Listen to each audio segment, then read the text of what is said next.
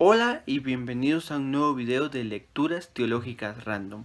Hoy vamos a hablar de por qué Dios ordenó a Abraham matar a su hijo Isaac. Si usted se ha preguntado cuál es la explicación y por qué Dios manda y por qué tal vez Dios pone estas pruebas, pruebas para enseñarle al hombre que Él es un Dios y que el hombre tiene que obedecerle, o tal vez es por otra, otra explicación que encontraremos ahorita en nuestras lecturas teológicas.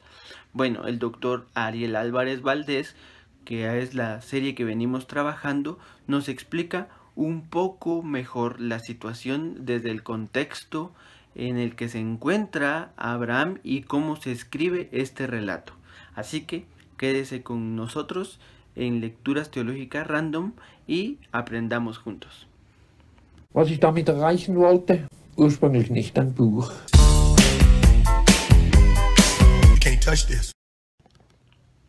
La lectura que hoy vamos a analizar está en el texto de Génesis 22 del 1 al 19.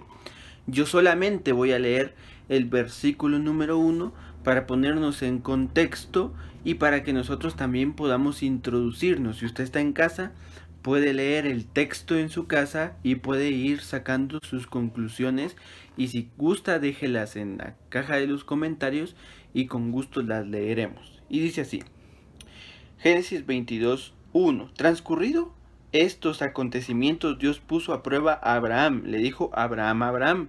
Él respondió, aquí estoy. El versículo 2 dice, después añadió, toma tu hijo, a tu único, al que amas, a Isaac, y vete a Moría. Que en realidad, si usted lee en otras versiones del texto, pues eh, dirá otro, otro nombre.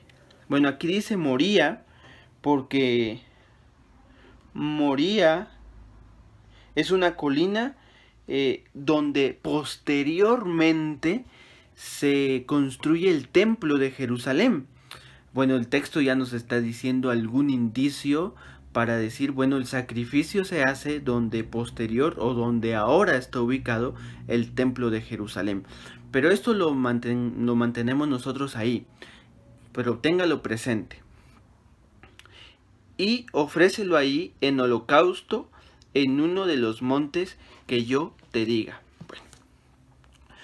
El texto así a simple vista parece ser un texto un tanto cruel.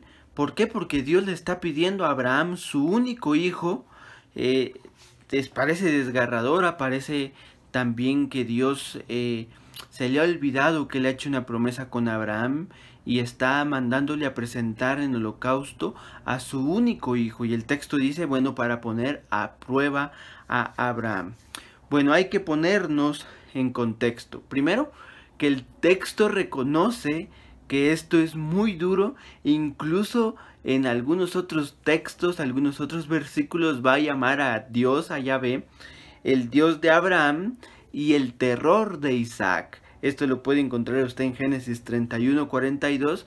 Me parece a mí muy curioso que diga el texto, bueno, está el Dios de Abraham y juntamente este Dios de Abraham es el terror de Isaac. Bueno. Hay que entender entonces el contexto en el que el texto quiere eh, hablarnos y quiere decirnos. Número uno, es un contexto que no es ajeno a todo eh, Israel y a los pueblos limítrofes de Israel. De hecho, sacrificar niños era muy común en los pueblos aledaños a Israel, en los pueblos circundantes. Muchos pueblos tenían esta costumbre porque eh, ellos sacrificaban sus hijos para eh, que hubiese lluvia, que hubiese siembra, que, había, que hubiese fertilidad en la siembra, que ellos pudieran vivir. Entonces los pueblos tenían por costumbre sacrificar niños. Pero el texto nos quiere enseñar una cosa, que Yahvé es distinto, que Yahvé no es eh, como los demás eh, dioses. De hecho, el texto pareciera la Biblia que se contradice porque dice, no sacrificarás a ningún hijo tuyo a Moloch. ¿Quién era Moloch? Moloch era el dios eh, de los moabitas, el dios que pedía sacrificio, ese dios que imponía eh, imparcial, parcialmente, perdonen, eh, el sacrificio a los niños.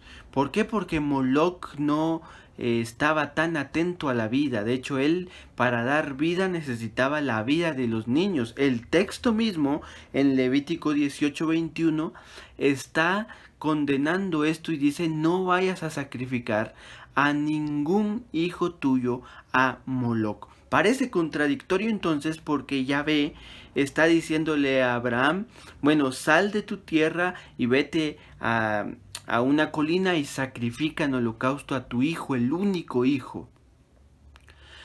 Pero el texto más adelante nos dice, no, no hagan esto a Moloch y si alguno lo hiciera, pues será penado de muerte. Esto está en Levítico 20 del versículo 2 al 5. Entonces el texto pareciera contradecirse, el texto parece que está diciendo, bueno, ya ve si puede opinar algo, pero ya después no se puede hacer y no es así. Y les voy a explicar el por qué. El por qué eh, este relato aparece escrito en Génesis, eh, aunque es una, se cree que es una tradición eloísta que que posteriormente pasa a ser la tradición deuteronomista, la quien escribe o es la encargada de escribir este relato, que muchos dicen que no es real y que es un relato legendario, ya sea legendario o no, aparece dentro del, del texto. Entonces, si guardamos la literalidad del texto, pensaremos que es es un relato real y si pues lo sometemos un poco a la alta crítica pensaremos que es un relato legendario. De las dos formas el texto nos quiere enseñar una cosa y, lo que quiere enseñar es que Dios Yahvé es distinto. Es distinto porque cuando se elabora la construcción literaria de este texto, en realidad el pueblo de Israel estaba sacrificando a sus hijos. Y ejemplo de esto es Jefté, el mismo eh, juez que aparece en jueces 11 eh, del 29 al 40, que dice, bueno, como ganamos la guerra, yo sacrificaré al primero que se aparezca en las puertas. Y lastimosamente la primera que se aparece en las puertas es su hija, es un hijo de él y tiene que sacrificarlo. ¿Por qué? Esto no lo manda a hacer Dios. Dios de hecho no quiere sacrificios humanos. Eh, a cambio de eso va a decir, bueno, que se aparezca un cordero. Pero hay algo que es cierto, el pueblo había hecho nuevamente eh, sacrificios humanos y por ahí de los años eh, de la monarquía, el pueblo nuevamente, a pesar de que los sacerdotes ya estaban escribiendo en contra de los sacrificios, estaba sacrificando a sus hijos a los dioses, pensando que Yahvé era como Moloch. Por eso es que el texto es muy enfático al decir, no lo sacrifiques como a Moloch. ¿Por qué? Porque el texto está diciendo, Dios, Yahvé, ni similar, no es similar a Moloch. Pero el texto también nos dice que el pueblo estaba sacrificando nuevamente a sus hijos. Entonces, para esto tuvieron que recurrir al padre, al patriarca máximo de Israel, que es Abraham, y en un relato decir, no, Dios mandó a sacrificar a Isaac, pero la intención de Dios era mostrar que en realidad Él no quiere sacrificios humanos, sino quiere eh, que esos sacrificios sean con animales. ¿Por qué? Porque Yahvé es un Dios distinto y Yahvé lo que quiere no es sacrificio de hombres, sino en realidad Él respeta la vida. Y Él no pone pruebas arbitrarias, sino que es distinto y ama y respeta la vida. Por lo tanto, Yahvé eh, está diciéndoles no sacrifiquen a sus hijos, sino sacrifiquen un cordero.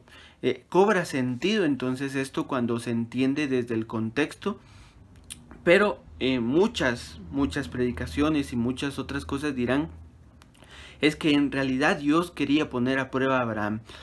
Pero el texto es claro y enfático al decir, bueno, en Santiago dice, no pongas, no digas que Dios te está poniendo alguna tentación, alguna prueba, eh, porque en realidad las pruebas de Dios no son arbitrarias, aunque en realidad el texto muestra muchas pruebas, pero lo que el texto está diciendo es que Jehová, que Yahvé, no estaba queriendo sacrificios humanos. Es más, Él quiere respetar la vida del hombre y no poner pruebas arbitrarias. ¿Qué lección nos deja esto? Nos deja pensar en un Yahvé que respeta nuestra vida, que respeta nuestras decisiones y que el sacrificio humano nunca ha sido una forma de ganar mérito delante de Jehová. En realidad Jehová ni siquiera quiere méritos nuestros. La salvación es por gracia. Si les gustó el video, pues pueden comentarlo, compartirlo, dejar un like, que eso nos ayudará mucho. Y como sorpresa, también estamos inscritos en Patreon. Si usted quiere eh, donarnos, ya sea 3, 4 o 5 dólares, puede buscar en el link que voy a dejar en la descripción de Patreon y darle clic y ayudarnos con un patrocinio voluntario a cambio de contenido extra y contenido exclusivo para los mecenas en Patreon. Que el Señor los bendiga y comenten que les gustaría que nosotros pudiéramos leer algún algún texto que parezca oscuro, que parezca difícil de entender, que vamos a hacer una lectura eh, de lo que ustedes comenten. Que el Señor los bendiga. Was ich damit ursprünglich nicht ein Buch. sete terços.